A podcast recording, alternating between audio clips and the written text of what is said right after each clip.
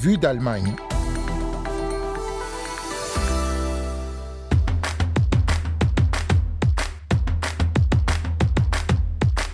Bonjour à toutes et à tous. Vue d'Allemagne, dernier numéro de cette année 2023. L'heure des bilans, des regards vers l'avenir aussi. On se penche sur les changements en cours dans la politique étrangère allemande en cette fin d'année.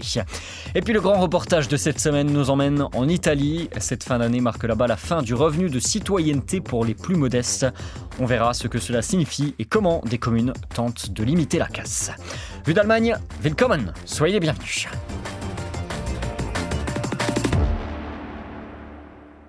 Une Zeit Wende, un changement d'époque, disait l'an dernier Olaf Scholz dans un discours historique prononcé devant les députés du Bundestag au déclenchement de la guerre en Ukraine. Ce que l'on peut dire en cette fin d'année 2023, c'est que le mot convient toujours pour qualifier la politique étrangère allemande en cette fin d'année. D'abord parce que l'Allemagne poursuit son soutien à l'Ukraine de manière très forte, toujours. Terminer la politique allemande attentiste en retrait, sans prise de position. En cette fin 2023, la République fédérale est toujours deuxième plus gros soutien de Kiev après les États-Unis.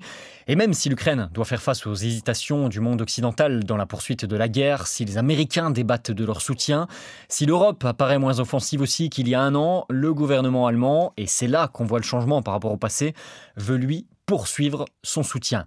En cette fin d'année, de difficiles négociations ont eu lieu sur le budget de l'État allemand. Des coupes budgétaires ont dû être faites. Aucune coupe, en revanche, sur les 8 milliards d'aides prévues, le double de ce que l'Allemagne consacrait jusque-là pour l'Ukraine. Dans le même temps, et là aussi c'est un signe du changement de paradigme qui se poursuit, l'Allemagne continue de couper les ponts avec la Russie. C'est là un changement majeur qui touche toute la société. Alors même que Moscou a inondé l'Allemagne de son gaz pour le chauffage, pour l'industrie pendant des années, Berlin multiplie les initiatives désormais et engage des partenariats avec d'autres pays depuis près de deux ans pour sortir totalement de sa dépendance passée à Moscou. DW. Un autre pays vis-à-vis duquel la politique étrangère allemande est en train de changer, c'est la Chine. Le pays reste l'un des principaux partenaires commerciaux de l'Allemagne. Mais l'attitude du gouvernement allemand vis-à-vis de Pékin change clairement. Cette année l'a montré encore. Alors que jusqu'en 2021, il y a deux ans à peine, Angela Merkel prenait des gants avec le gouvernement chinois pour des raisons de politique commerciale. Un document stratégique adopté cet été par euh, le gouvernement de coalition actuel du SPD, des Verts et du FDP stipule que la Chine est à la fois un partenaire, un concurrent et un rival systémique. C'est inscrit comme ça noir sur blanc pour l'Allemagne et pour l'Union européenne. Berlin insiste de plus en plus sur cette rivalité. Le gouvernement sait qu'il serait destructeur et impossible économiquement de couper totalement les ponts, mais l'Allemagne met désormais davantage l'accent diplomatiquement sur les questions de droits humains, notamment. Le gouvernement semble avoir appris des erreurs du passé et prendre en compte désormais ses intérêts économiques, mais insiste aussi sur ses valeurs, la démocratie par exemple. C'est ce qu'explique Henning Hof de la Fondation allemande pour la politique étrangère. Selon moi, ce gouvernement a surmonté cette prétendue contradiction en expliquant clairement qu'il s'agit toujours des deux. Il s'agit de valeurs et d'intérêts. Si on occulte complètement les valeurs, comme nous l'avons fait vis-à-vis de la Russie, cela a des conséquences catastrophiques et nous les voyons en Ukraine. Des positions plus affirmées diplomatiquement, on l'a encore remarqué plus récemment avec la guerre déclarée entre Israël contre le Hamas à Gaza. L'Allemagne, du chancelier au chef de l'État en passant par les ministres, tous ont répété que la sécurité d'Israël était, pour des raisons historiques, une raison d'État de l'Allemagne et apporté leur soutien à l'État hébreu. Mais récemment, la ministre des Affaires étrangères allemande critiquait aussi certaines décisions politiques du gouvernement israélien. Annalena Baerbock avait même récemment des mots très fermes sur notre antenne contre les violences des colons israéliens en Cisjordanie. Le Premier ministre israélien doit condamner cette violence des colons. Elle doit être poursuivie en justice. C'est aussi dans l'intérêt de la sécurité d'Israël. Et au regard de la sécurité en Cisjordanie, Israël a une part de responsabilité dans le fait que la situation ne s'y aggrave pas davantage. Et dans le même temps, l'Allemagne continue, et l'a répété aussi encore récemment, à soutenir une solution à deux États dans ce dossier. Vous écoutez la DW. Une politique étrangère qui change et qui conclut de nouveaux partenariats, cherche de nouveaux repères. Alors qu'elle cherchait des soutiens dans sa politique de soutien justement à l'Ukraine, l'Allemagne a dû faire face à des réticences de grandes puissances comme le Brésil ou l'Inde, par exemple. Alors Berlin a ces derniers mois cherché davantage le dialogue. Le chancelier allemand Olaf Scholz s'est ainsi rendu dans les deux pays cette année, en Inde et au Brésil. Henning Hof de la Fondation allemande pour la politique étrangère. Ce que le gouvernement Scholz a fait, c'est d'aller plus clairement vers ces États, de viser un dialogue qui, comme on le dit si bien, se déroule d'égal à égal. Toutes ces choses sont une extension active de la politique étrangère allemande menée jusqu'à présent. Et sur ce cap aussi, je pense que Berlin agit globalement de la bonne façon. Une extension de la politique étrangère allemande, c'est enfin ce qu'on remarque aussi vis-à-vis de l'Afrique. L'intérêt de l'Allemagne pour le continent ne cesse d'augmenter. Zambie, Nigeria, Tanzanie, Ghana, Niger, Mauritanie. La liste des pays visités par euh, des ministres, le chancelier ou même le chef de l'État allemand est longue cette année. L'Allemagne cherche ainsi à nouer des relations économiques plus étroites avec l'Afrique, attirée aussi par les ressources du continent, comme le gaz du Nigeria par exemple. DW. Plus offensive, plus marquée, tournée en partie vers de nouveaux partenaires, la politique étrangère allemande est donc en pleine transformation. Il y aurait évidemment beaucoup à dire encore, notamment des critiques qu'on lit et entend parfois aussi. Politique encore trop tournée vers la Chine, pas assez affirmée encore. Il faudra voir aussi l'an prochain comment ces nouvelles lignes directrices évoluent. Qu'en sera-t-il du soutien à l'Ukraine après la présidentielle américaine? Quel rôle prendra l'Allemagne dans l'élargissement et les réformes qui se dessinent en Europe dans les années à venir? Autant de questions sur lesquelles on aura, c'est certain, l'occasion de revenir dès l'année prochaine. DW. En attendant, en 2023, vue d'Allemagne, partie grand reportage encore, on part en Italie désormais. Dans quelques jours là-bas, le 31 décembre, le revenu de citoyenneté disparaîtra définitivement. Une aide sociale en moyenne d'un peu plus de 500 euros pour les foyers les plus défavorisés du pays, ceux qui ont moins de 780 euros par mois. L'aide avait déjà été coupée à beaucoup de personnes en juillet dernier. Ce sera pour tous les autres d'ici quelques jours, donc à la fin de l'année. Objectif annoncé par le gouvernement d'extrême droite de Giorgia Meloni, mettre fin, je cite, à une politique d'assistanat qui coûterait cher à l'État italien. Alors pour tenter d'amortir le choc, la mairie de Pescara dans le centre-sud du pays a depuis plusieurs mois doublé le nombre de ses travailleurs sociaux et renforcé sa politique de travaux d'intérêt général.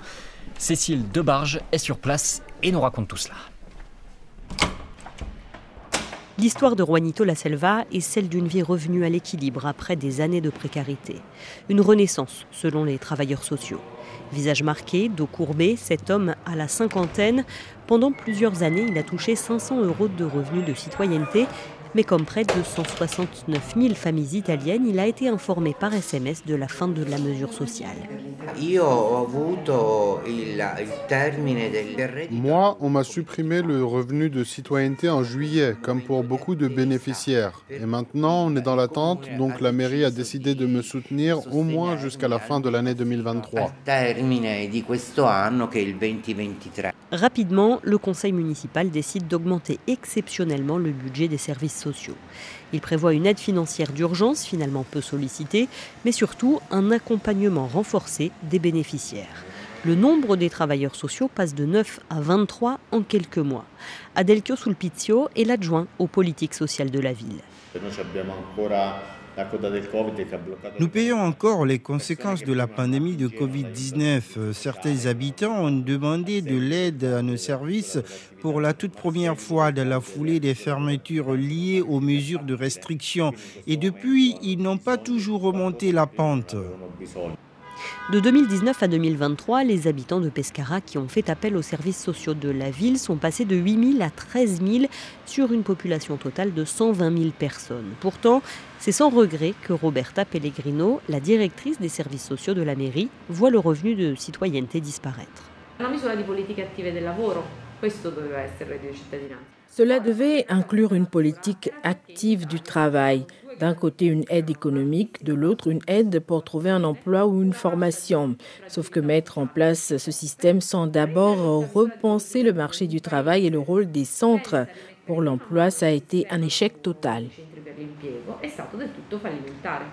car les bénéficiaires devaient signer un pacte pour l'emploi ou, le cas échéant, un pacte d'inclusion sociale. Ce dernier prévoyait d'adhérer à un POUC, un projet d'intérêt général. Les bénéficiaires travaillaient donc un peu au service de la collectivité en échange de cette aide sociale. Sur ce front, la mairie de Pescara était l'une des plus actives d'Italie. 400 personnes en ont bénéficié. Juanito La Selva a été affecté à la manutention des routes, à la propreté des rues, aux travaux de peinture, puis a effectué un stage au service de propreté d'un hôpital. C'est inutile de commencer à participer à ce genre d'initiative si ensuite on ne s'active pas pour se réinsérer. C'est jusqu'à ma retraite, je peux m'insérer sur le marché du travail. Je le fais. Certains disent oui, mais tu seras peut-être mal payé. Ça, c'est pas important. L'important, c'est d'arriver à une embauche. Même son de cloche chez Gino Silipo, 62 ans. Depuis 2020, il touche 414 euros par mois de revenus de citoyenneté. Depuis deux ans, il fait son projet d'intérêt général comme concierge à la mairie. Quand j'ai été appelé pour ce travail, j'ai tout de suite pensé, mais pourquoi pas? C'est du boulot, tu peux un peu rendre ce qu'on te donne, sinon c'est bizarre. Tu prends des sous comme ça, les gens jugent beaucoup ceux qui touchent le revenu de citoyenneté comme si on était des bons à rien. Gino Silipo fait partie des bénéficiaires du revenu de citoyenneté qui touche encore l'aide jusqu'au 31 décembre. Une sorte de sursis pour les foyers qui accueillent une personne handicapée, au moins un mineur et les plus de 60 ans. Ce sont les potentiels futurs bénéficiaires du chèque d'inclusion qui entrera en vigueur le 1er janvier. Ils sont 1300 à Pescara, 730 000 dans le pays selon les premières estimations plus que le nombre de bénéficiaires, c'est surtout la somme allouée qui baisse drastiquement avec ce chèque d'inclusion. D'un montant maximal de 500 euros, ce nouveau dispositif est limité à une durée de 18 mois, renouvelable une fois pour un an. La chef du gouvernement, Giorgia Meloni, est claire sur ses intentions. Je cite, faire la différence entre ceux qui sont capables de travailler et ceux qui ne le sont pas. Cécile Debarge à Pescara pour la DW. Cécile Debarge, qu'on remercie comme tous les journalistes, correspondants et correspondantes que vous avez entendus cette année dans cette partie grand reportage de cette émission. Merci à eux pour leur travail pas toujours simple au quotidien. Et puis merci à vous de nous avoir suivis aussi cette semaine et toutes les autres de cette année 2023. Euh, On se retrouve dès janvier l'année prochaine pour de nouvelles infos sur l'Allemagne à la radio, en podcast sur les applis dédiées et sur notre site aussi. D'ici là, je vous dis Frohe Weihnachten, joyeux Noël à tous ceux qui fêtent cela et à très bientôt. Bis bald, tschüss